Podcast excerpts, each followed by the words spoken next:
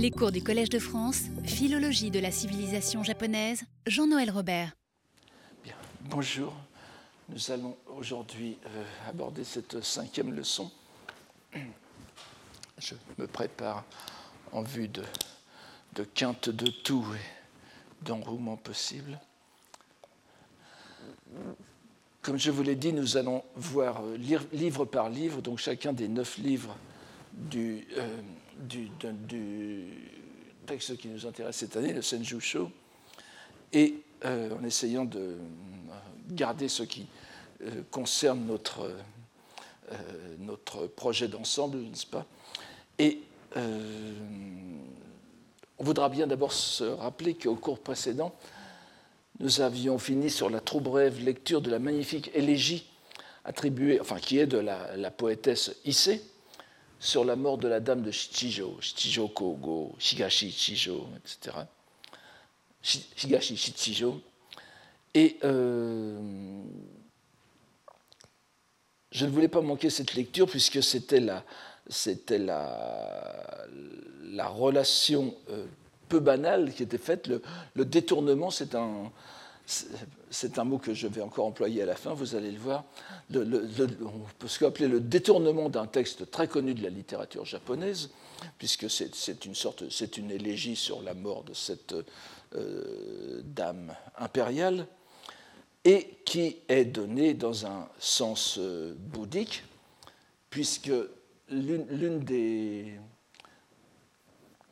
l'un des titres de, l'épisode que nous avons rapporté la dernière fois est ce Kuniyoki Sammi Nagauta Hoshin no Koto, n'est-ce pas, la, première ligne, donc l'épisode qui relate le déploiement de la pensée d'éveil, Hoshin, grâce à un long poème, un poème long, Nagauta, un long poème pour le Japon, n'est-ce pas, puisqu'il il comportait 27 vers, donc le déploiement de cette pensée d'éveil, l'apparition de cette pensée d'éveil euh, chez le conseiller euh, Kuniyuki. Et nous avions vu comment l'appellation ambiguë qui figure dans ce poème de Issei no Hama, c'est-à-dire les pêcheuses, les plongeuses d'Issei, qui pouvaient aussi s'entendre comme la religieuse d'Issei, et donc à la fois un toponyme et le nom personnel de la poétesse elle-même, faisait le lien entre le sanctuaire d'Issei, le sanctuaire shinto d'Issei et le bouddhisme. Et euh, comment, dans la conclusion ambiguë, pas, on, ne savait pas si le nom de Issei se rapportait au toponyme, au sanctuaire ou à la poétesse elle-même, et qui était donné comme le premier pas vers la renaissance en la terre pure. Je pensais en venant d'ailleurs que euh, vous savez tous que Isée, écrit Y-S-E, euh, est le nom de l'héroïne, du personnage principal du partage de midi de, Paul Claudel, et qu'il y a beaucoup de beaucoup d'opinions qui ont été émises sur l'origine du nom. J'ai regardé, j'ai consulté euh, le Wikipédia et euh, on donne plusieurs, plusieurs étymologies qui sont, selon moi, aussi fantaisistes les unes que les autres. Et euh, on, parle bien sûr de Issé, du sanctuaire d'Issé, en tant que du, du, nom d'Issé en tant que nom du sanctuaire seulement. Et personne ne mentionne le fait que Issei est le nom d'une poétesse japonaise. Et euh, il est très probable qu'à l'époque, Paul Claudel, qui ne connaissait pas le japonais, qui s'y est intéressé, mais euh, prononçait Isée comme ça s'écrivait en quelque sorte, et quand il, en a euh, amélioré l'orthographe, c'est-à-dire l'a, rendu plus exotique avec un Y et, un, accent, un accent aigu, mais que c'est certainement le fait que quand même Isée prononcé à la française, existe comme, prénom féminin, comme nom féminin au Japon, a certainement beaucoup influencé Paul Claudel. Or, ce n'est jamais mentionné dans les étymologies possibles du nom de d'Isée dans le partage de midi. Je, voulais simplement ajouter ceci en passant. Alors cette semaine, nous allons procéder, au, nous allons procéder euh, vers le livre 2 euh, du recueil. Euh, le premier livre, puisque nous sommes centrés sur les poèmes, n'est-ce pas, qui ponctuent ce, recueil, dans le premier livre, il n'y en avait que quatre, euh, quatre waka, n'est-ce pas? Et euh, un cinquième, le, Nangauta, donc le, poème long que nous avons vu la dernière fois. Le livre 2 en donne euh, six selon les commentateurs. En réalité, il n'y en a que cinq Et nous verrons, si nous avons le temps, je ne sais pas si nous avons le temps à la fin, qu'il y a un sixième poème de facture tout à fait, euh, disons, peu conforme, peu orthodoxe. Et il y en a six ici pour les huit épisodes euh, que comporte ce, second livre. Euh, c'est à peu près le chiffre moyen. Chaque livre comporte entre 4 et 6 entre 4 et 6 poèmes. Seuls les livres 6 et 8 se distinguent en ce qu'ils donnent 15 et 26 waka. Nous verrons euh, pourquoi en temps voulu. Il y a en outre au, livre 8 14 poèmes de style chinois. Donc cela fait à peu près 77 waka, plus, enfin, dont un agaoka, un agaota, et puis euh, euh, ce waka un peu spécial que nous aurons peut-être l'an de voir. Donc ça, ça, ferait 75 waka en tout et une petite quinzaine de, de kanchi, 13 ou 14. Euh, ce second livre, à de très rares exceptions près, euh, que nous allons voir tout de suite d'ailleurs, a une coloration shinto bien plus discrète que le premier. Nous sommes davantage dans le, sermon bouddhique. Les divinités y jouent un rôle moins éclatant. Et nous ne retrouverons pas de récupération aussi remarquable que celle de la poésie d'Issée, mais nous allons voir aussi quelques exemples assez euh, singulier de, détournement. Mais pour la cohérence de, ce cours, il faut bien sûr parcourir ce, livre euh, avec, euh, en nous arrêtant sur quelques épisodes donc poétiques qui euh, sont plus bouddhiques que ce que nous avons vu précédemment, mais qui sont tout de même remarquables. Alors la première explication qui vient à l'esprit pour justifier cette relative mise en retrait du Shinto en tant que tel dès le second livre, et que le premier livre, dans le prolongement direct de la préface, avait le caractère d'un véritable manifeste qui devait nous apprendre à lire les poèmes à la lumière de l'aide occulte, n'est-ce pas, Myojo, vous vous souvenez de Myo, n'est-ce pas, Kuraki, Kuraki Taske, l'aide occulte des divinités, des Shimme, des Kamigami. Nous verrons dans la suite des cours qu'il semble effectivement que cette tendance se maintienne dans les autres livres.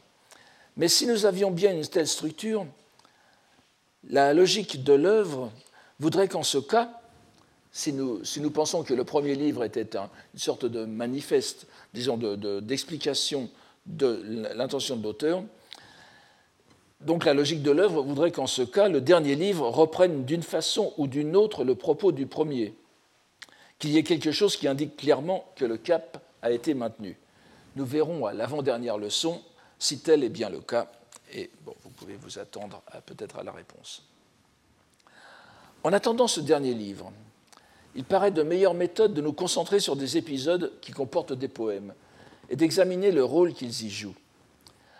Nous commencerons donc par la première histoire, qui se présente dans un contexte conforme à ce que nous croyons avoir compris des épisodes programmatiques que nous avons vus auparavant. Intitulé du nom de son, de son protagoniste, c'est la deuxième ligne, Ichiwa Sozu, le préfet monacal Ichiwa, euh, donc le, préfet, euh, ce qu'on a traduit parfois, donc Sozu, le préfet monacal, est au-dessous de Sojo,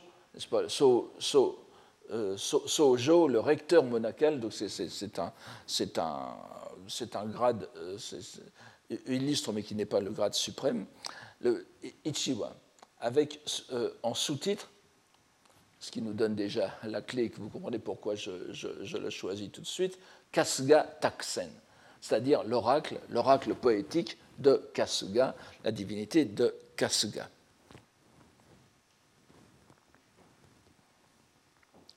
L'histoire est assez complexe et nous la résumerons ainsi. Vous allez voir que je, ne vais faire que résumer très très brièvement les histoires parce qu'il y en a trop pour, tenir en, une heure, n'est-ce pas? Le héros, si l'on peut dire, en est le moine érudit, le Gakuso, n'est-ce pas, Gaku, euh, Gaku Moteru Soryo, le moine érudit Ichiwa, qui est un personnage réel du Xe siècle dont nous avons par ailleurs la biographie qui est conservé dans le, grand recueil de biographie, le Genko Shakusho. Bon, ce n'est pas la peine d'entrer dans ces détails. C'était un religieux du célèbre monastère du Kofukuji, la troisième ligne, l'un des grands temples de Nara, évidemment, et centre de l'école Hososhu, le Hossoshu, donc qui était l'une des grandes écoles, disons scolastiques de l'époque de, Nara, dont beaucoup d'enseignements ont été à la fois émules et concurrents de l'école Tendai, et vous savez qu'il y a eu des, disputes, célèbres entre les, deux écoles, entre le Tendai et le Hosso, euh, dont l'une, euh, l'un des thèmes de, ces disputations les plus marquants était l'universalité chez les êtres, euh, non pas en dehors des, êtres, ça c'est une autre histoire, mais l'universalité de la nature de Bouddha, ou plutôt la possibilité pour l'ensemble des êtres d'accéder à la nature de Bouddha. Alors, d'accéder à l'état de Bouddha. La tradition historiographique bouddhique euh, japonaise voulait que l'école Tendai, donc la nouvelle école qui apparaissait au, début du IXe siècle, prêchait, euh, prêchait cette universalité de la possibilité de l'éveil, alors que l'école Hosso maintenait l'existence de ce qu'on appelle les Ichantika, n'est-ce pas, les Sendai, c'est-à-dire ceux, qui étaient à tout jamais séparés de la possibilité de devenir Bouddha. Maintenant, quand vous, euh, quand vous lisez un peu plus en profondeur et le, détail des disputations et même ce qu'ont affirmé par la suite les grands euh, docteurs de l'école Hosso, vous voyez qu'eux aussi étaient à peu près euh, dans, la même perspective en, réalité, c'était des nuances, c'était des nuances plus euh, de dénomination plutôt que de, fond.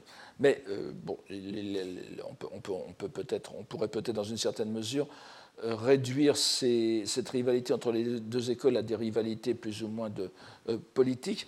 Il faut quand même savoir que l'un des textes principaux du Hosso, de l'école Hosso, était le Sutra du Lotus, le Hokikyo, ce qui, évidemment la mettait sur une orbite de confrontation avec l'école Tendai, et que l'un des grands textes doctrinaux était évidemment le Joyu Shikidon, c'est-à-dire la réalisation du rien que penser, de, euh, attribué à Vasubandhu Tenjin, mais euh, qui était un remaniement euh, par le moine Genjo Xuanzang, n'est-ce pas, du, 8e siècle. Et ce Joyu Shikidon est devenu un texte fondamental aussi quoique moins explicitement mentionné dans l'école Tendai. Enfin bon, tout ça, ce sont des, digressions, donc je suis désolé de, m'y être entraîné. Euh, donc on se rappellera peut-être donc que ce monastère prestigieux entretenait des liens très étroits avec le sanctuaire Shinto de Kasuga, euh, qui est, euh, tout près, géographiquement tout près de lui, n'est-ce pas? Et qui était un sanctuaire d'abord dédié aux ancêtres du clan des Fujiwara.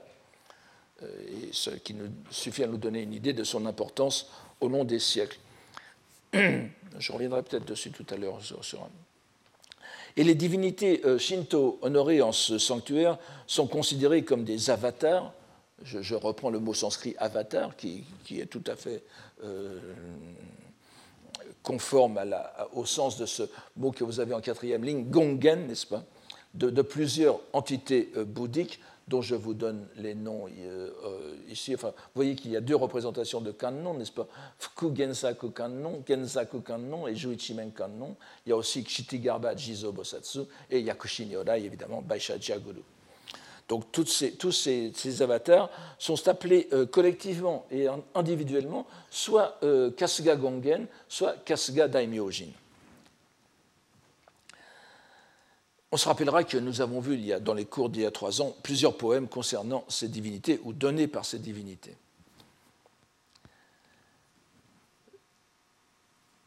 L'une des raisons qui ont gardé le nom de Ichiwa Sozu dans l'histoire, dans l'histoire religieuse bouddhique du, Japon, est qu'il avait assuré en 950 une fonction liturgique importante dans l'un des rites les plus prestigieux du Kofukuji, à savoir l'assemblée de du Vimela Kirti, le Yuima, Yuima Kyo no Hoe, n'est-ce pas qu'on appelle en abrégé Yuima E, euh, qui était l'une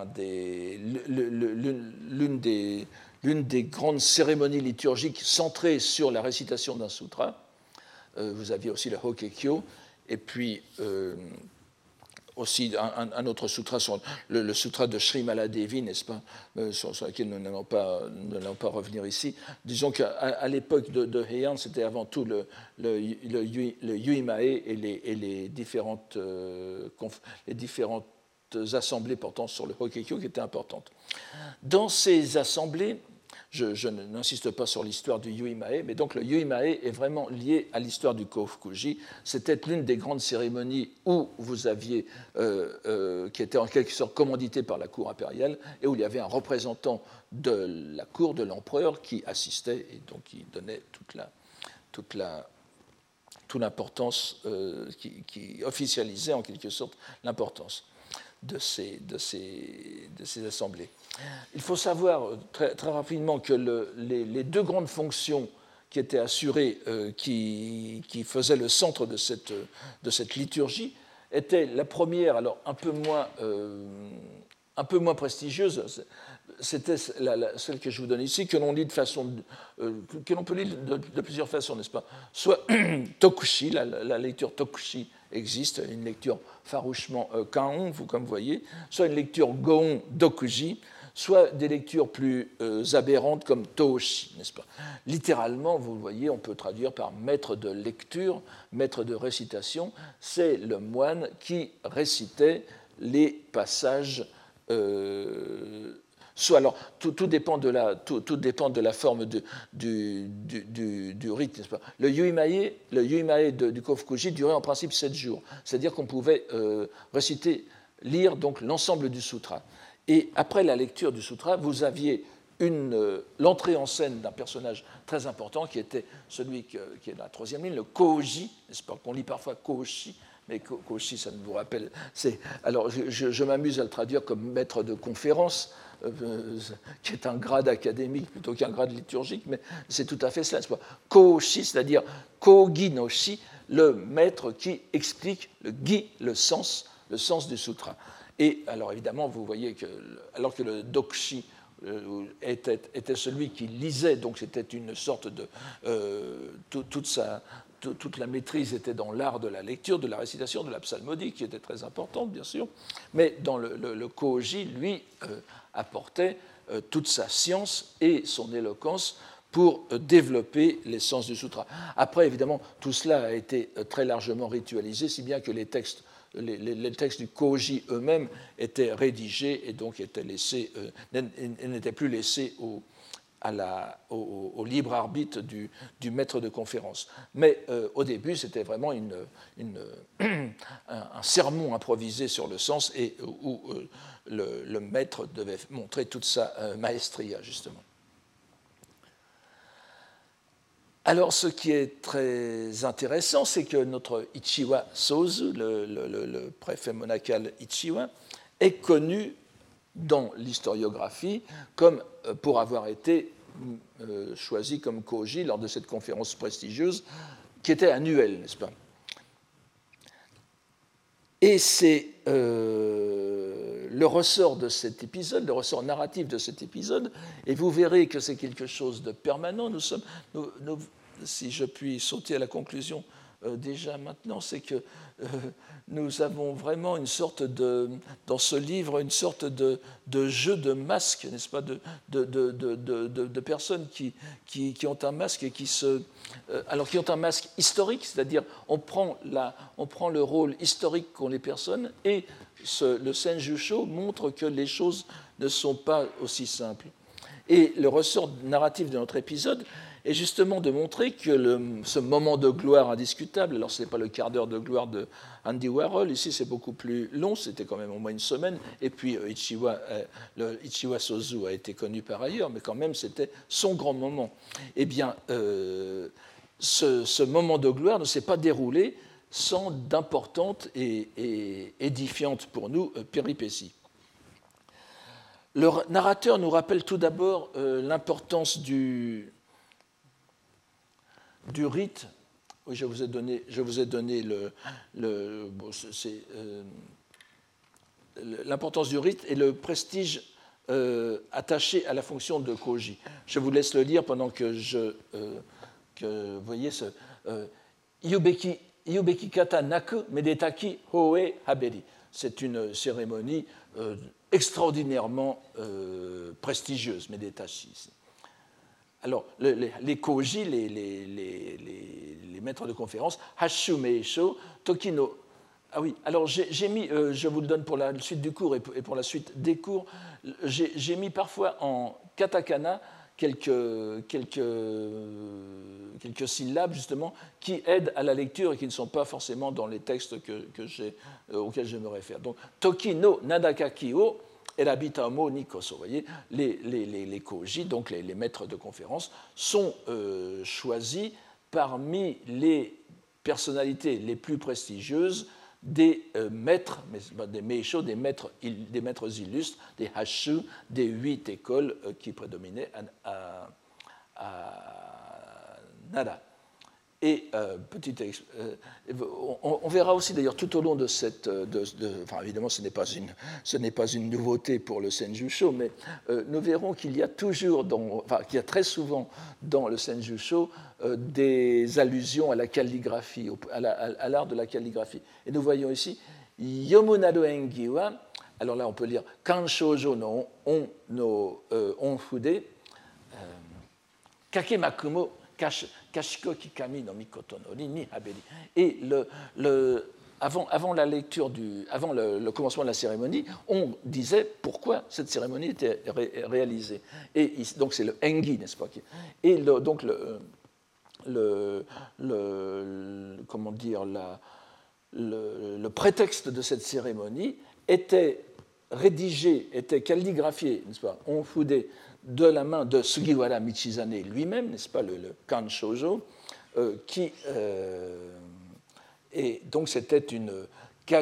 Kakemakumo, n'est-ce pas euh, On ose à peine le dire tant c'est une chose sainte, c'était vraiment un décret euh, d'une divinité, d'une divinité prestigieuse, imposante. Kashikoki, ici, veut dire plutôt imposant que euh, sage, n'est-ce pas? Évidemment, Michizane était devenu Dieu. Donc nous avons quand même un, nous avons quand même un, une, un rapport avec les, les, kami, enfin, qui était bien indirect quand même. Alors, bien évidemment, une cérémonie aussi prestigieuse se déroule, en, comme je vous l'ai dit, en présence des officiels de la, de la cour. Or, alors on ne précise pas l'année, n'est-ce pas? Je veux dire, c'était en 950 euh, a, que Ichiwa a été nommé euh, Koji, donc on peut se dire que nous sommes en 949. Euh, alors, la rumeur circulait cette année-là, selon laquelle Ichiwa allait assurer la fonction de Koji, de maître de conférence. Mais, coup de théâtre, Hakarazumo, dit le, texte, ce ne fut pas à Ichiwa que fut confiée la fonction, mais à l'un de ses confrères du nom de Showen. Je vous donne ici, c'est quelqu'un qui, euh, est très peu connu par ailleurs. Son nom est attesté, on ne sait pas dans quelle graphie d'ailleurs, laquelle des deux graphies, mais euh, il ne semble pas qu'il ait jamais été euh, Koji. Ce, n'est pas notre. Donc Ichiwa, qui s'attendait modestement à être nommé Koji pour le Yumae de cette année, se voit supplanté, coiffé sur le poteau par euh, son confrère et certainement ami euh. Et notre euh, moine a une réaction qui est décrite en des termes qui montrent la familiarité du narrateur avec la psychologie humaine. Je vous le donne ici.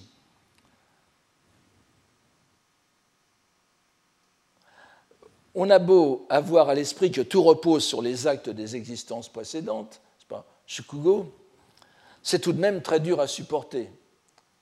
Omoitodome. Alors,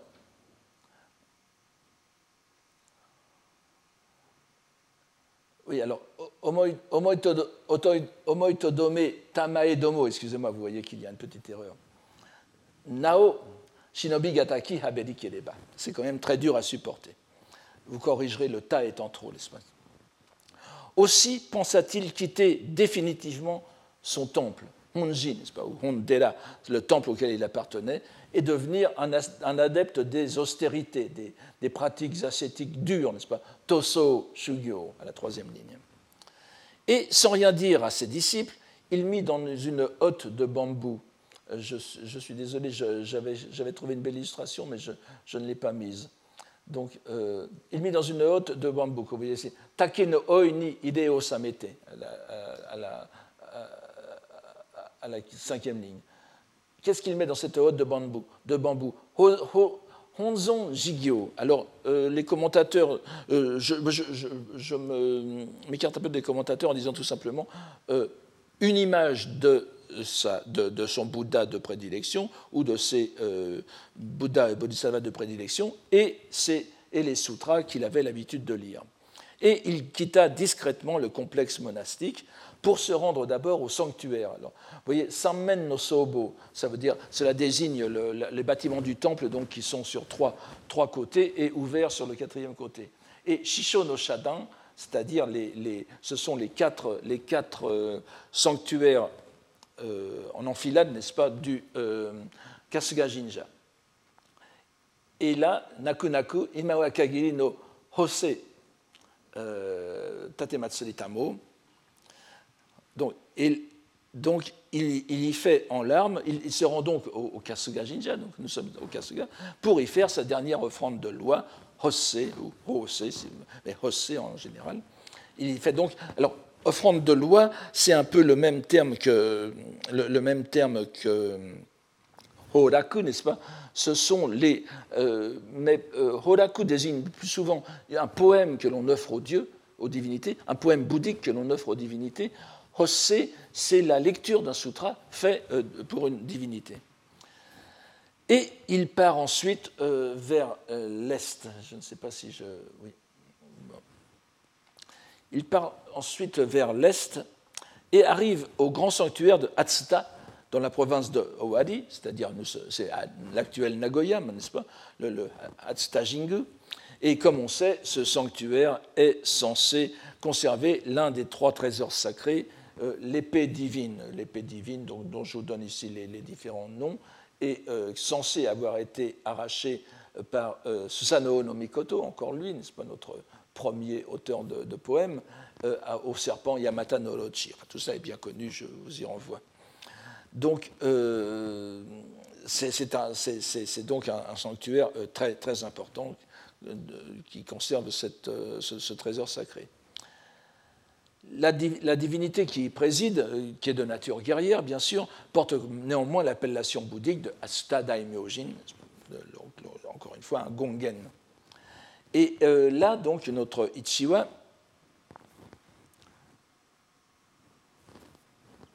renouvelle plusieurs fois euh, ses offrandes de loi. Il l'a fait pour la dernière fois à Kasuga, mais il l'a refait à Atsuta dans d'autres circonstances. Vous allez voir que ça a un, sens ici. C'est alors, alors je vous invite à, lire encore une fois, et vous voyez que j'ai ajouté, j'espère qu'il n'y a pas trop de fautes de frappe, mais j'ai ajouté en katakana les, euh, les, les, les, que vous avez, les syllabes que vous avez à suppléer. Alors je, vous lis euh, cette traduction. C'est alors que survint un prêtre à l'aspect étrange, Keshitaru, qui euh, le, le de Kai, n'est-ce pas? Et c'est un adjectif qui revient souvent aussi dans, notre Senjusho. Survint un prêtre à l'aspect étrange qui s'adressa à Ichiwa en ces termes. Tu as quitté ton monastère légitime, enfin je, traduis ainsi, encore une fois, Honji, vous voyez que c'est un, terme qui se retrouve plusieurs fois dans la narration, ton, monastère d'appartenance. Tu as quitté ton monastère légitime plein de ressentiment, urami, urami okumu. Là aussi, c'est un terme qui revient constamment dans, la narration. Plein de ressentiment.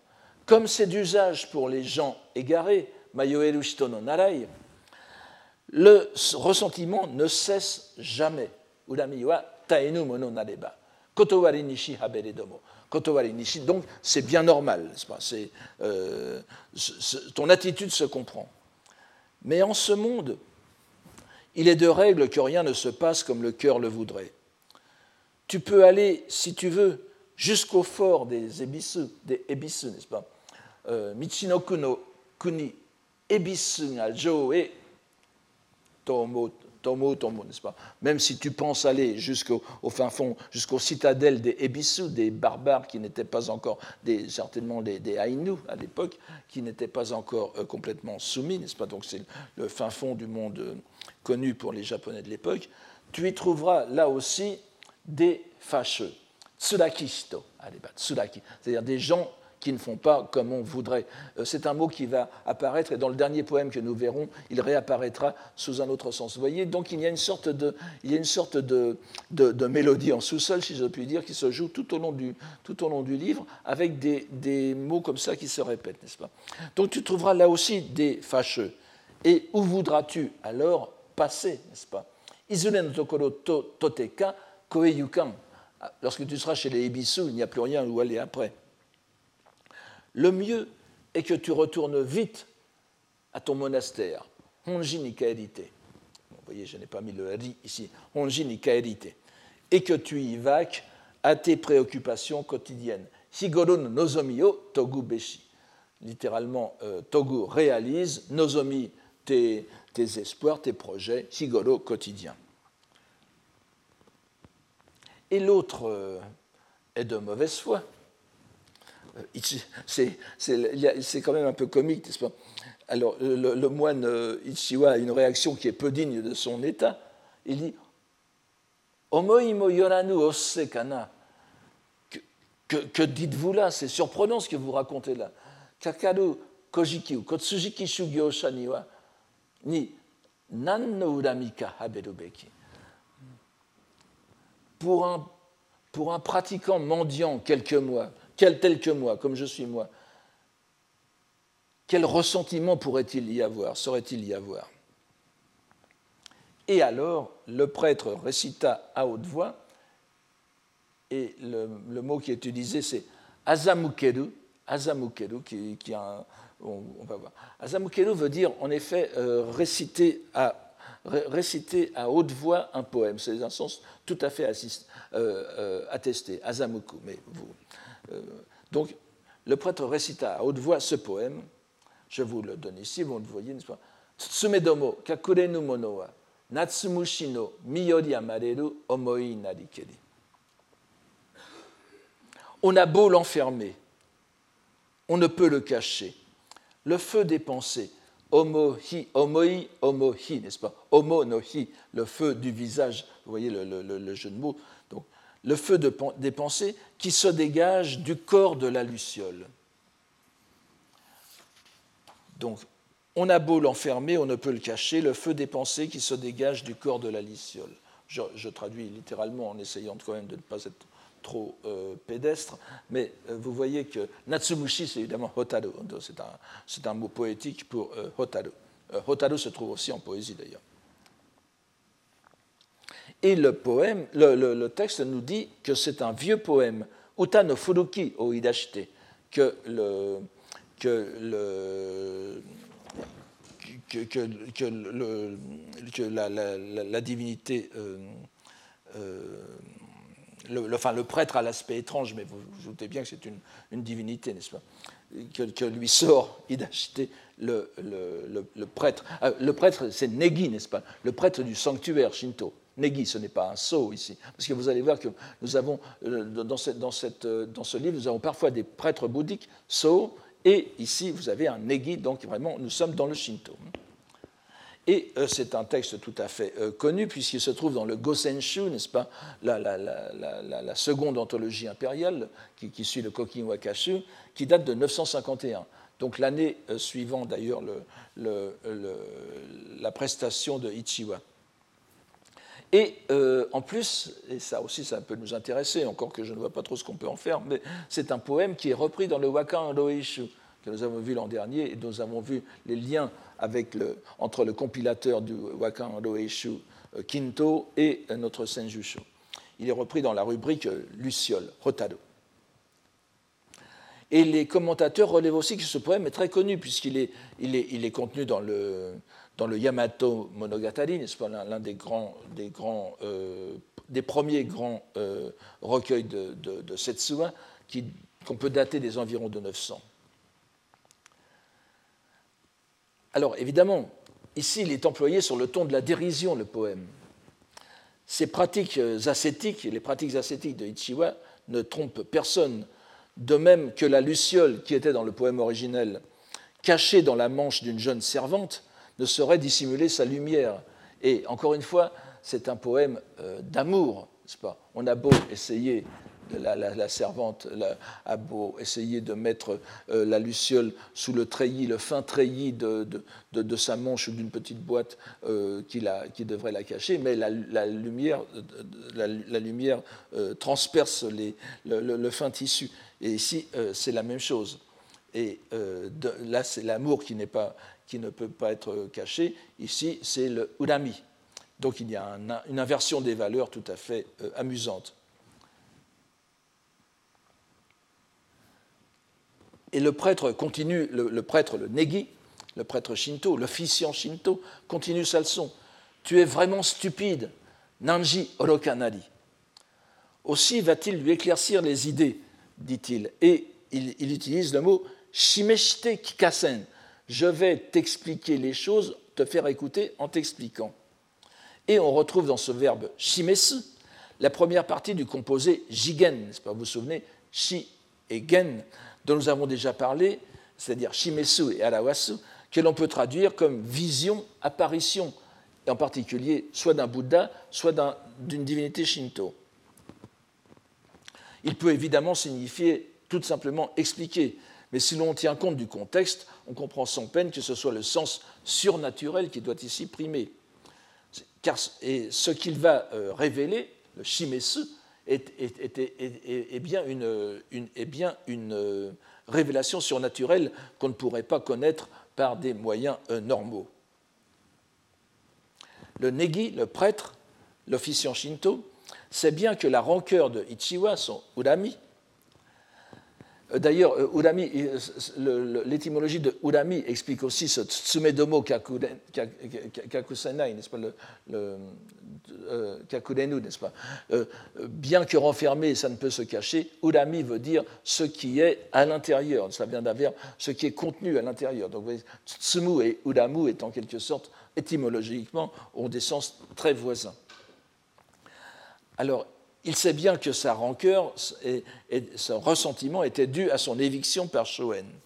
Mais ce que Ichiwa, notre moine, lui ignore, c'est que l'ordre dans lequel doivent officier les koji, les maîtres de conférence, est inscrit sur une tablette Fuda, n'est-ce pas, comme les Ofuda, que possède le grand dieu Indra, Taishakuten, le gardien du bouddhisme. Vous savez, les, grands dieux hindous euh, de l'hindouisme, donc Brahma et Indra, sont devenus des sortes de divinités tutélaires du bouddhisme.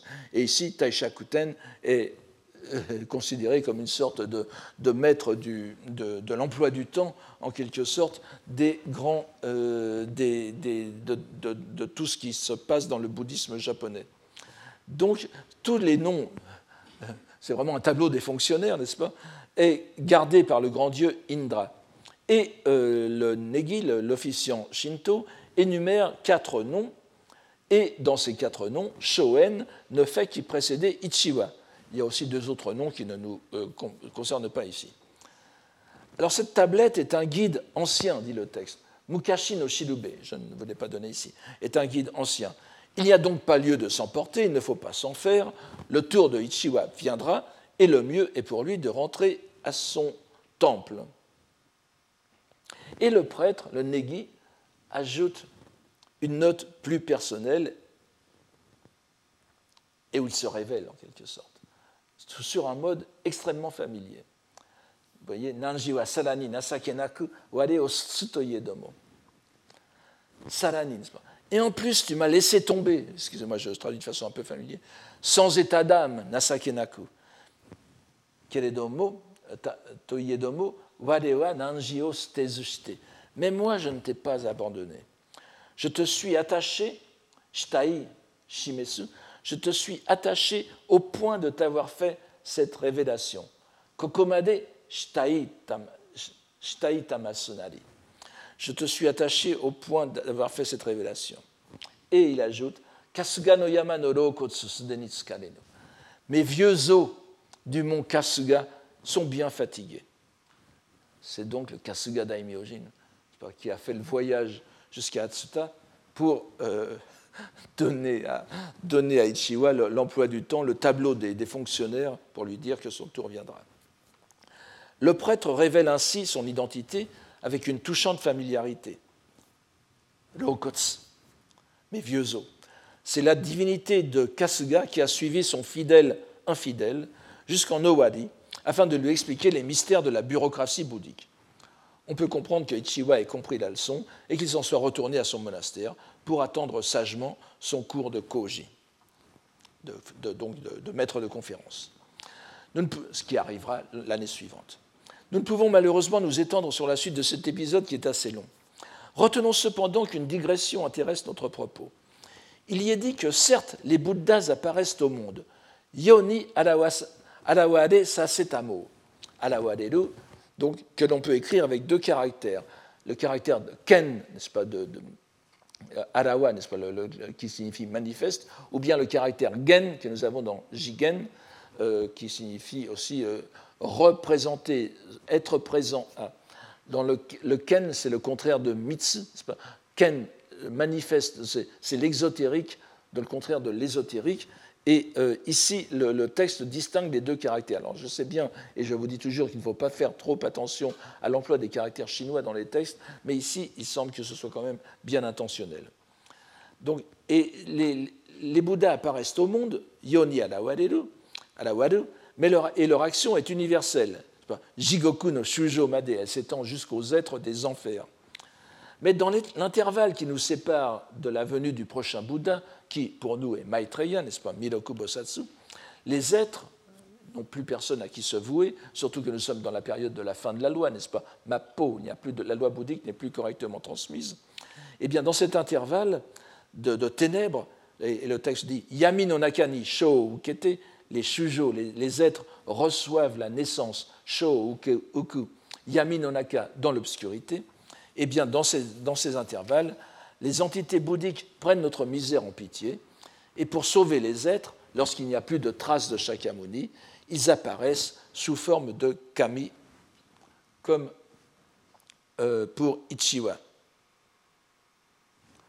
voilà, je, vous résume, je, vous résume, je vous ai résumé euh, euh, ce, qui est dit ici, n'est-ce pas? Warera o aware to misonawashite, misonawashite, shakataishi no naki ato no shujo, etc. C'est ce que je viens de, de, vous dire. Euh, ils, apparaissent, et, ils, ils, ils, servent ainsi les intérêts des gens, les bienfaits des gens, kano ichiwao rishitamo ni koso, et ainsi il peut en bénéficier. Et dans cette digression, je ne vous ai pas tout mis ici, apparaît par deux fois le terme de Taksen, l'oracle, la révélation, qui prolonge bien ce que nous avions vu au premier livre, c'est-à-dire l'oracle d'un kami. Et nous voyons ici que le, que negi, n'est-ce pas, le, prêtre, le l'officiant shinto, n'est lui-même que le kami de, enfin, n'est que, est lui-même le kami de Kasuga. Alors, nous retiendrons de cet épisode, en plus de cette apparition de ce Taksen, le détournement de poèmes effectué par la divinité de Kasuga, détournement qui est presque parodique. Et nous allons voir, euh, le temps passe vraiment plus que de, plus qu'il n'est permis.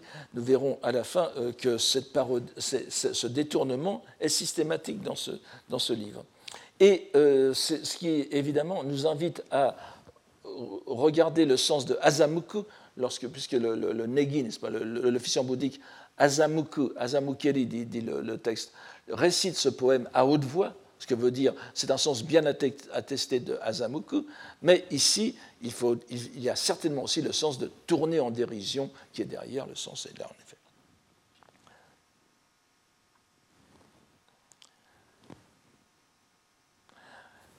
La seconde histoire, qui porte tout simplement le nom de son protagoniste, c'est en, dernière ligne ici, Shorein no Shinyo Hogen, alors, Hogen veut dire l'œil de loi. Là, aussi, c'est la nomenclature de la hiérarchie bouddhique euh, intérieure, en quelque sorte. Hogen est l'une des trois. Vous avez Hoin, le, plus, le, plus, grand, c'est le sceau de loi, Hoin, Hogen, l'œil de loi, l'œil de Dharma, et Hokyo, le pont de loi, euh, n'est-ce pas et euh, donc il faut bien. enfin bon, ça n'a pas de grand sens ici. Donc le, l'œil de loi Shinyo du monastère Shorein de, de, de, de, Kyoto. Nous reviendrons peut-être très légèrement dessus. Euh, cette histoire commence par les mots Suginishikoro, il y a quelque temps. Et euh, nous, avons, nous, en avons parlé très brièvement la dernière fois. Cela donc est censé être compté euh, par Saigyo lui-même, n'est-ce pas? Vous avez toute, toute, un, toute, une hiérarchisation des locutions temporelles du début du début de, chaque récit, qui me permet d'indiquer, qui me permet de voir si c'est quelque chose qui se déroule avant, bien longtemps avant la naissance de, de. Là, nous avons Mukashi, et qui se rapporte souvent à des épisodes que l'on connaît par ailleurs. Et puis vous avez euh, tout un Nakagoro, Sugenishigoro, etc., qui se rapportent plutôt à, euh, des, épisodes qui sont contemporains de Saiyo. Et à ce moment-là, euh, c'est Saiyo lui-même qui est censé parler. Mais ce n'est pas une expérience directe du poète.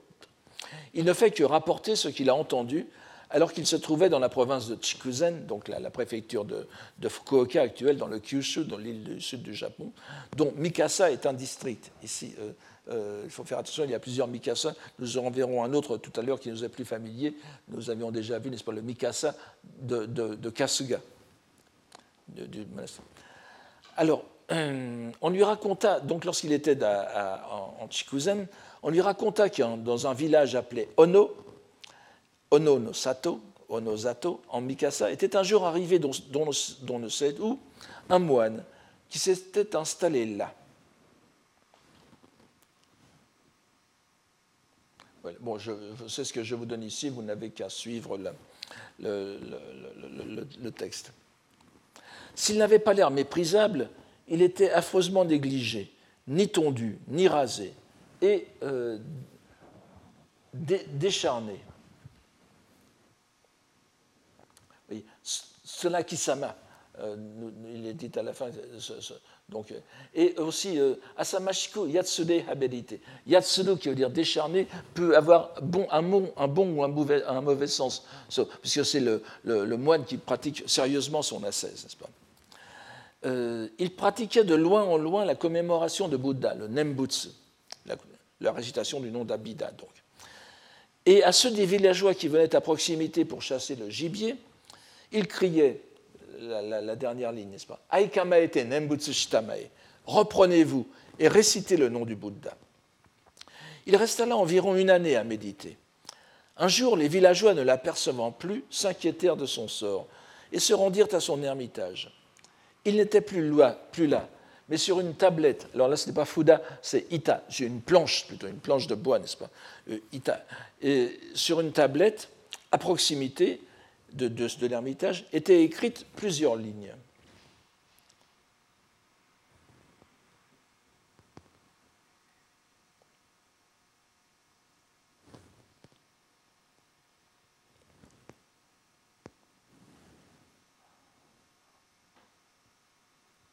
Voilà, je vous donne, c'est la, citation qui est en bas, n'est-ce pas?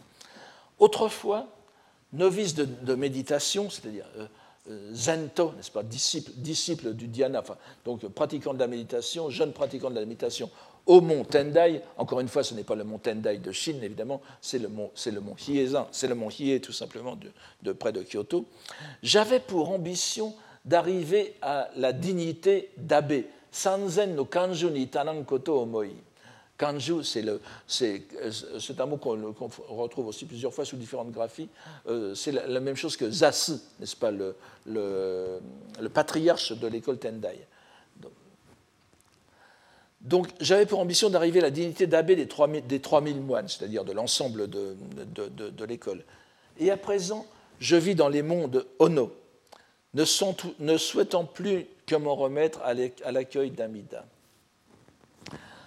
Alors là, je, vois que le temps presse, j'aurais bien aimé vous, dire quelque chose qui, a échappé, à tous les commentateurs. Il y a en réalité, j'en ai déjà parlé plusieurs fois, le Ono, n'est-ce pas Vous voyez, c'est le nom du, du, village, mais ça veut dire aussi la petite plaine. La petite plaine. Et vous voyez ici, bien que ce ne soit pas un poème, vous avez Tendai-san d'à côté, le mont Tendai, et ensuite Ono no Yamanaka. Le Tendai, c'est la montagne prestigieuse. Il est ensuite dans les montagnes, et là vous avez comme un, un oxymore. Ono veut dire la plaine, dans les montagnes de la petite plaine. Et nous avons vu suffisamment de poèmes à thème bouddhique les années précédentes pour savoir que dans ces poèmes ou dans l'expression bouddhique, les expressions bouddhiques de langue japonaise, quand vous avez la plaine, c'est la plaine où courent les chikas, où courent les daims, etc., les chevaux, etc. Vous savez bien que c'est par contraste avec la montagne. La montagne, c'est la montagne du Sutra du Lotus. La plaine, c'est la plaine du, petit véhicule, c'est-à-dire des gens qui ne sont pas encore arrivés très haut dans la, dans la, dans la, dans la voie du, du Bouddha. Donc, bien qu'il se destinât à être abbé du mont Tendai, il ne valait guère plus, il ne méritait guère autre chose que d'être dans la, euh, dans, la plaine où sont tous les êtres qui n'ont pas su euh, progresser. Je, ne sais pas si nous aurons. Et évidemment, euh, c'est un, un, contraste qui est très, très important ici. Et après ces mots désabusés, on trouve un poème que je vous donne ici. Yonanaka wa ukifushi shigeki, kuretake no nado, nado irokaete, kuretake no nado irokaete, midori narura. Je vous donne ici une photo que j'ai trouvée qui, qui, correspond à des kuretake, n'est-ce pas? Alors évidemment, euh, kuretake, euh, euh, qui, qui, a aussi pour euh, euh, homonyme hachiku, littéralement yaburetake, euh, est traduit en français par bambou noir, ce qui ne convient pas du tout à notre poème. Alors, laissons simplement le mot bambou. En ce bas monde où foisonne le malheur. Alors, vous voyez encore une fois, yo, yo nonaka, yo, yo est synonyme de euh, fushi que vous avez ici, n'est-ce pas? Euh, Fushi qui veut dire donc les, les, les, les, intervalles de bambou, les segments de, de bambou. Yo veut dire aussi la même chose. Et donc, Yononaka dans les, et, et, Ukifushi se répondent. Ukifushi, euh, le Uki, l'adjectif Ushi veut dire malheureux, sinistre. On le retrouvera tout à l'heure dans une autre forme sur un poème. Ukifushi Shigeki, vous voyez que où, euh, foisonnent les, bambous, en quelque sorte, mais où foisonne le malheur. Donc, en ce bas monde où foisonne le malheur, où foisonne le malheur pourquoi donc le bambou royal qui a changé d'aspect, été, redevient-il vert Midori Naruna. Le kudetake, dont je me garderai de prononcer le nom scientifique, poussait, paraît-il, selon les commentateurs, au palais impérial de Kyoto. C'est attesté par ailleurs, ce qui donne en conséquence de précieuses indications sur l'origine de l'auteur. L'expression changer de couleur, irokau, irokau, signifie le passage au noir. Le, bambou est vert, il change de couleur, il devient noir. Euh, parce que, enfin, dans, le contexte du poème, parce que c'est un prêtre et un, religieux, un moine qui le fait. Et Sumizome, n'est-ce pas il se, noie, il se teint, à l'encre noire, il devient euh, moine bouddhique. Donc le poème, euh, bien qu'il ait changé de couleur en principe, c'est-à-dire qu'il soit devenu noir, c'est pour ça que je ne peux pas traduire par bambou noir, vous vous en doutez bien, bien qu'il donc qu'il soit entré dans l'état monastique, il garde sa verdure, Midori il n'a pas changé ses dispositions euh, mondaines, n'est-ce pas? Et le poète se lamente donc sur son manque de conviction, sur la faiblesse de sa pensée d'éveil, qui fait qu'il n'a pas renoncé complètement à l'état laïque. Tout cela est scrupuleusement daté et signé. L'année correspond à 1155. Je, vous rappelle que Saigyo est né en, 1100, en 1118, donc nous sommes, euh, contemporains de, de Saigyo. Et le, nom, et le nom est donné, donc le nom que nous avons vu tout à l'heure. Alors il faut savoir que le, le Shorein est un temple très connu à, l'est de, Kyoto, qui est euh, un temple qu'on appelle Monzeki, n'est-ce pas, donc, dont l'abbé est, une personne de la famille impériale, traditionnellement, euh, et euh, à cette époque tout particulièrement. Et c'était aussi un temple renommé pour sa pour le développement qui s'y est fait de la pratique amidiste, de la, de la foi en Amida, de la pratique du Nembutsu, au sein de l'école Tendai. C'est un, un, syncrétisme, alors là qu'on pourrait employer le mot syncrétisme, amidiste et Tendai. 1155, c'est très intéressant, c'est euh, la date de la naissance de, de, Jien, n'est-ce pas, qu'on voit très souvent, et qui est devenu après aussi euh, un, prêtre, du, un, abbé, un, abbé du Shonain avant de devenir patriarche de l'école Tendai. Enfin, pour tout ça, ce sont des digressions euh, auxquelles nous, ne devrions pas nous amuser. Euh, mais alors, l'histoire se poursuit avec un second poème qui est cette fois gravé sur un arbre. On va voir que c'est un, quelque chose de récurrent, ce, cette gravure sur arbre en quelque sorte. Donc, et, au fin fond des montagnes, bien plus loin, n'est-ce pas? Euh, le, texte nous dit Harukani yamano okuni aru ki o kezurite, c'est pas? Gravé sur kakitsuke keru. Et voici ce poème Kokoro kara kurahashi yamano yo watari towan tomosezu nori no michi oba. Et euh, ce qui explicite encore le, le, le contraste, le contraste de, tout à l'heure, n'est-ce pas, entre la, la, plaine et la montagne. Du fond du cœur, en ces monts de ténèbres, quel monde que je traverse, je n'ai pas voulu l'interroger, ou, le chercher, le chemin de la loi. Donc il, avait, pu, il, avait, la loi bouddhique à sa disposition, donc le Sutra du Lotus, le Tendai-san, n'est-ce pas? Mais euh, le, mont où il est n'est que Kudahashiyama. Kudahashiyama est un toponyme de d'un endroit proche de Nada, je n'entre pas dans, ces détails, mais vous voyez, Kuda Yama, n'est-ce pas, la montagne enténébrée, ce n'est pas la montagne de la révélation, c'est la montagne des ténèbres. Donc, du, fond du cœur, je n'ai pas pu chercher dans ces monts de ténèbres qu'est le monde euh, la, loi que j'aurais dû chercher. Et donc, après ce dernier témoignage de manque de confiance en sa foi, nous euh, perdons le contact avec le, nous, perdons toute trace du moine. Saigyo nous décrit encore brièvement la beauté de la calligraphie de l'inscription, qui montre encore une fois que l'on n'avait pas affaire à un personnage quelconque. Puis suivent des détails biographiques que Saigyo est capable de fournir au lecteur. Ce Shinyo, bien que l'on ne possède rien sur lui, a bel et bien existé. Il est connu du narrateur. C'est le fils d'une concubine de l'empereur retiré Tobanoin. Et on se souvient que Saigyo avant de quitter le, monde, avait, été, avait appartenu à la garde personnelle de cet empereur. Ce sang impérial explique donc le kuretake du poème. C'est bien dans ce sens qu'il faut le comprendre. Et euh, tout enfant encore, ce, moine était entré à l'âge de, de n'est-ce pas, était entré dans la vie religieuse il fut promu au grade ecclésiastique de Hogen évidemment, il y a beaucoup de, de, formes et peu de, contenu dans ces, dans, dans ces promotions. Mais à 18 ans, il disparut sans laisser de traces. L'empereur le fit rechercher, mais en vain.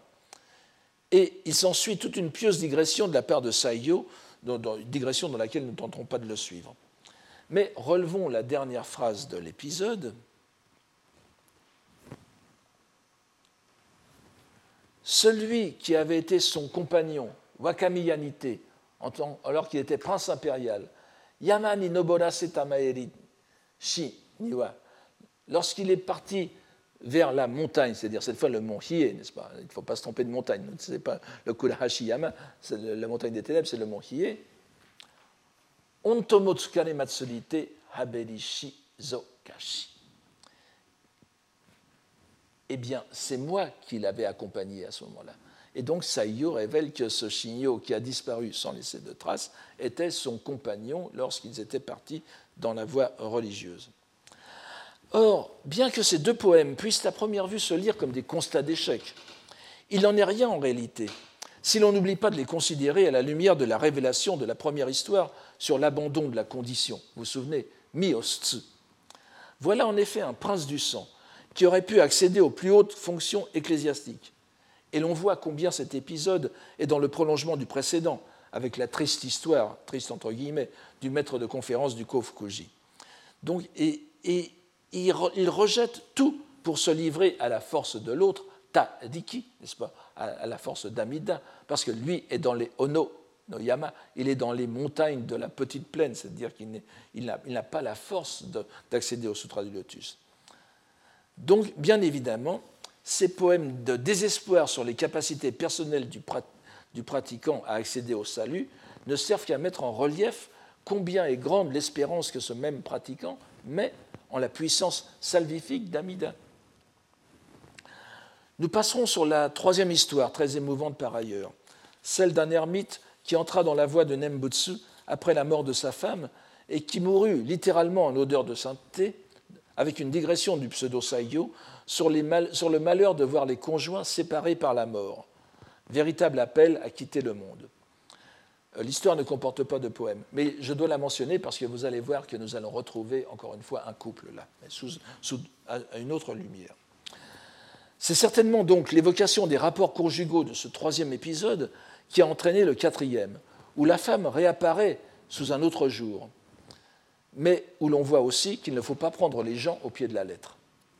En cette histoire, intitulée Le déploiement de la pensée d'éveil au Karin In, première ligne, nous voyons tout d'abord apparaître un grand poète de Heian, antérieur d'un siècle à Saigyo, Minamoto no Tsunenobu, que je vous donne ici avec les dates.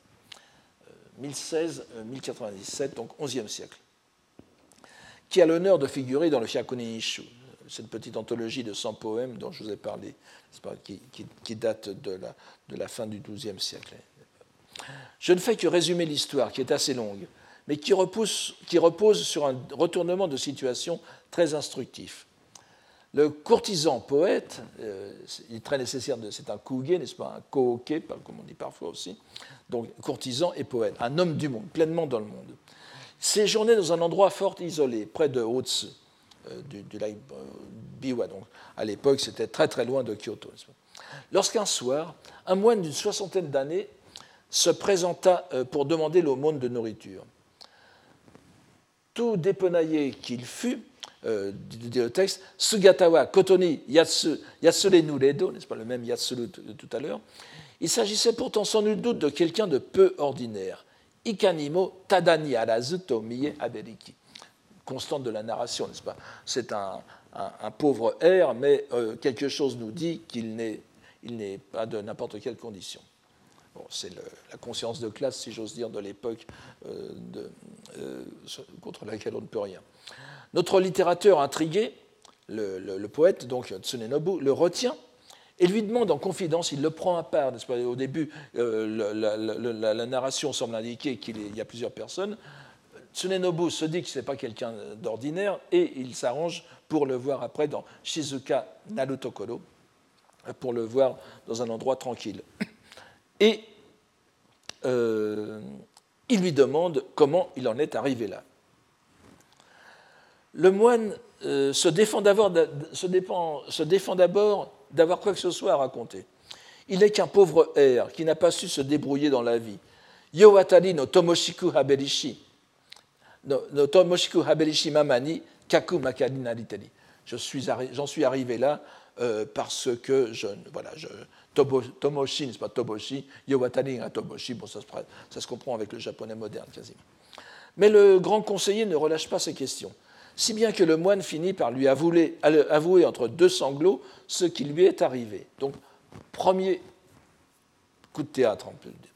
Il était moine au, Karin-in du Kofukuji. Le Karin-in était l'un des pavillons du, du, dans lequel était. Vous savez que les grands temples, ce sont des complexes monastiques. Et chaque complexe, chaque complexe monastique qui porte le nom du temple a un, pavillon, une espèce de, sous-complexe qui a aussi son, prieur en quelque sorte et qui, qui, a une vie euh, liturgique et intellectuelle personnelle. Donc, euh, il était moine au Kanin du Kofukuji. Il était très en vue dans les cérémonies officielles, et on revoit encore ce terme de bonhen qui apparaît de loin en loin, n'est-ce pas? Les nattes, les brahmiques, c'est-à-dire les, cérémonies, euh, les cérémonies auxquelles participent des représentants euh, de la cour. Et il gravissait tranquillement, Kokoro no Mamami, n'est-ce pas, comme il voulait, les échelons de la hiérarchie. Ikai, encore une fois, n'est-ce pas, Kurai no euh, Kaidan, n'est-ce pas? Nous retrouvons encore une fois la, préoccupation de la hiérarchie. vous voyez que, toutes ces, histoires s'enchaînent sur les thèmes. Jusqu'à ce que l'âge venant, donc il, il, devient vieux, n'est-ce pas? Et, je crois qu'il est indiqué quelque part qu'il a une soixantaine d'années lorsque, lorsque cet épisode se passe. L'âge venant, il finit par se sentir seul, voire solabre. Katawara no sabishiku haberishini. Et ce qui devait arriver arriva. Omawazaruni, n'est-ce pas À ma grande surprise, sans que je le fasse exprès, enfin presque malgré moi. Keshikaru omunato tsurete haberishi hodoni. Je me trouvais associé avec, alors j'ai traduit par, une aventurière, n'est-ce pas Keshikaru, une, une femme bizarre, une femme, une femme euh, euh, extraordinaire et, intrigante au sens euh, qu'elle peut nous, intriguer. Que je pus cacher quelque temps. Shibashi haberishika domo. Et vous voyez tsutsumu ici, que nous avions dans le poème de tout à l'heure. Donc, que je pus cacher quelque temps. Mais les secrets ne restent pas cachés.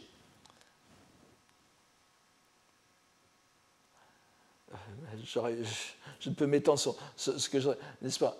Amenoshita Mikasa no Yama no Kaimonaku Morite. Bon, c'est trop compliqué, enfin, ça, nous prendra trop de temps, nous sommes déjà en retard. Mais ça veut dire donc les secrets ne restent pas cachés quelque temps. Et vous voyez l'illusion à Mikasa Yama, la, Mikasa Yama, c'est-à-dire la, montagne qui est au Kasuga Jinja, n'est-ce pas? Près du Kasuga Jinja, qui est pratiquement un Betsume, un, hétéronyme du euh, Kasuga Jinja. Mais les secrets ne ne reste pas caché, et l'on fut vite au courant. Remarquons en passant que nous avons ici le même verbe tsutsumu que nous avions dans la, première histoire. Encore un indice de la subtilité des interconnexions de, ce texte, ces textes. Mais bref, on peut s'imaginer le scandale. Et notre moine au euh, brillant avenir se trouva euh, expulsé et réduit à l'état actuel. Et, ajoute-t-il, je n'ai pu résoudre à l'abandonner, cette femme, et la traîne avec moi.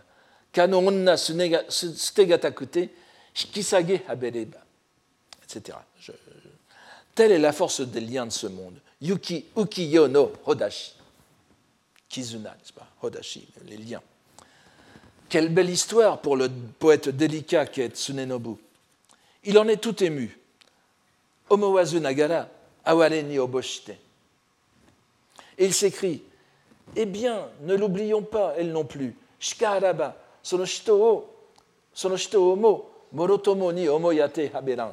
Ne l'oublions pas, elle non plus. Installez-vous ici. Kokori Sumitamae, il les invite. Et le moine, bien sûr, ne se sent plus de joie. Le bienfaiteur s'en retourne à ses appartements, certainement très euh, content de ce qu'il a fait et euh, sans doute ce qui a été aussi la euh, révélation d'un poème, et il revient le lendemain pour voir les conséquences de son bienfait. Mais il ne trouve du moine et de sa créature d'autres traces qu'un poème, le poème que je vous donne ici. Sinistre chose en vérité, quand ces monts désolés de Tanakamiyama, le chemin de la loi, pour l'instant, Shiba, ne laisse plus, de, ne laisse plus nulle trace. Sinistre chose en vérité qu'en ces monts désolés de Tanaka-Miyama, le chemin de la loi pour l'instant ne laisse plus nulle trace. Ce poème est bien évidemment une critique indirecte de l'hôte qui croyait bien faire en encourageant la vie dissolue du moine. Mais l'histoire ne s'arrête pas là. Tsunenobu, intrigué par l'affaire, se rend au Kofukuji pour voir ce qu'il en est. Et là, on lui raconte une histoire toute différente. Il y avait effectivement un moine du nom de Yogen, euh, euh, le moine s'appelle Yogen, qui était amoureux de la solitude. et faisait souvent des retraites, comme Olitamo. Or, un jour, il eut vent de ce qu'on voulait le nommer supérieur du monastère, Kanju. Donc vous voyez, c'est le contraire. tout à l'heure, Ichiwa avait eu vent de ce qu'on voulait le nommer Koji, et il est terriblement déçu de ne pas l'être. Ici, c'est le contraire. Il a vent de ce qu'on voulait le nommer supérieur du monastère, et il disparut alors du jour au lendemain, laissant ses disciples dans le désarroi et sans que l'on sache ce qu'il est devenu. La narration se poursuit sur des digressions édifiantes, mais nous pouvons apprécier ici la façon peu ordinaire dont l'ermite fait la leçon au poète, en lui faisant entendre une histoire si conforme à ses goûts qu'elle l'amène à se prêter à une terrible infraction à la discipline et à se rendre complice de l'abaissement supplémentaire du moine. Le poème doit donc se lire comme un reproche, et la révélation qui est faite ensuite sur le double renoncement de l'ermite, aux femmes depuis longtemps bien sûr, en tant que moine, et à la carrière aussi, n'en est plus que plus forte. Alors il y a encore deux poèmes à voir qui se trouvent dans, dans la huitième et dernière histoire de ce second livre. Elle est assez longue et nous ne pouvons que la résumer. Je la résume donc très rapidement. Un noble illustre du nom de Fujiwara no Nanimichi, qui existe bien, n'est-ce pas, 1097-1162, voit un jour arriver à sa résidence de Higashiyama, donc euh, à, Kyoto, enfin sur les pourtours de Kyoto, un religieux, Hoshi, un maître de loi, qui lui demande de le prendre à son service. Je n'ai pas le temps d'entrer dans, les résonances que ça fait, mais ça, résonne avec des épisodes du Hokekyo, du Sutra du Lotus, que vous avez certainement euh, en tête. Alors, une proposition surprenante, car d'habitude, ce sont les religieux qui se font servir. Mais le noble se laisse fléchir. Euh, Nanimichi est, poète aussi, vous le verrez. Et, il n'a qu'à se, féliciter de la diligence de son nouveau domestique. Il en est si content qu'il lui fait don à plusieurs reprises de vêtements de prix. Or, le religieux ne les porte jamais, et l'on s'aperçoit rapidement qu'il ne les possède plus. Cela arrive plusieurs fois, et les langues vont bon train. Et là, le lien avec ce qui précède l'histoire précédente, n'a-t-il pas quelque part une belle qui lui euh, soutire tous ses biens. Il y aurait une expression plus populaire, mais je ne la donne pas. Comme le moine Yogen de l'histoire précédente. On commence donc à le dénigrer, jusqu'à ce qu'un jour quelqu'un le suive et s'aperçoive qu'en réalité, il va distribuer, redistribuer, comme on dirait maintenant, les vêtements à des pauvres. La vraie nature de ce moine est donc découverte. Il, c'est un, un, une sorte de bodhisattva dans le monde, n'est-ce pas? Sa vraie nature étant découverte, il s'enfuit, il disparaît brusquement. Il revient pourtant un jour, bon, euh, pas très longtemps après, une vingtaine de jours après, euh, il revient pourtant un jour lorsque le poète euh, Nadimichi se voit confronté dans une joute poétique à un adversaire de valeur. Il craint de ne pas être à la hauteur. C'est alors que le moine, dont on connaît l'identité, mais je passe là-dessus, il s'appelle Kosai ou Gosai, on l'a déjà vu par ailleurs. Le moine survient et lui propose deux poèmes. Le premier, alors malheureusement, je vais prendre quelques minutes supplémentaires. Le premier est le suivant. Ils sont très compliqués, alors je, euh, je, vous invite à me croire, euh, mais euh, dans ma traduction, disparaîtrai-je aussi comme la Blanche-Neige?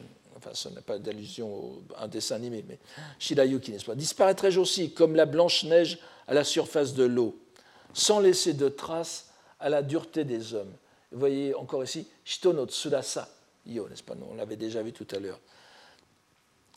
Ce poème existe. Il est inclus dans la cinquième anthologie impériale dont on parle très peu, elle n'est pas très connue, elle n'est pas très appréciée d'historiographie poétique japonaise, qui est le Kinyoshu, n'est-ce pas Kane, no Ha, le, recueil des feuilles d'or. Il est, bien dans ce poème, mais euh, sous le nom de Nadimichi précisément. Et le second poème que lui donne, que donne le moine à Nadimichi est celui-ci. N'ayez point rancœur, en cette nuit de lune où les ombres ne se voient guère, attendons pour nous que les nuées soient enfin dissipées.